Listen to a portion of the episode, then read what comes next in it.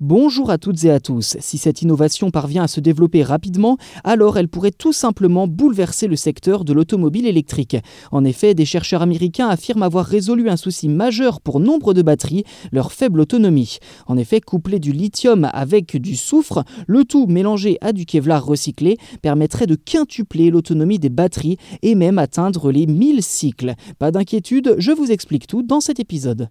Cette percée scientifique est à mettre au crédit de chercheurs de l'Université du Michigan aux États-Unis, publiée dans la revue Nature Communication. Concrètement, ces derniers ont réussi à créer un nouveau type de membrane à partir de Kevlar recyclé, le même que celui des gilets pare-balles et qui pourrait aider au développement des batteries lithium-soufre, décrites comme étant jusqu'à 5 fois plus performantes que les modèles actuellement utilisés.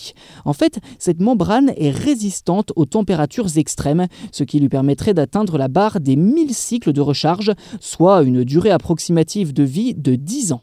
S'il ne rentre pas dans le détail du processus chimique que je serais bien incapable de vous retranscrire correctement tant c'est un sujet complexe, les chercheurs sont tout de même parvenus à prouver que l'utilisation d'un réseau de nanofibres d'aramide, ou pour résumer des fibres synthétiques solides et résistantes à la chaleur que l'on obtient en recyclant le Kevlar notamment, eh bien cela augmenterait significativement l'espérance de vie d'une batterie lithium-soufre sans jamais impacter sa capacité, son intégrité ni même sa sécurité.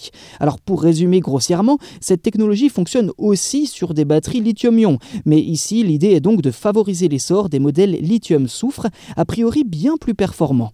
Car hormis leur capacité supérieure, les batteries au lithium-soufre ont un avantage certain en termes de durabilité. Le soufre est en effet beaucoup plus abondant que le cobalt intégré dans les électrodes lithium-ion.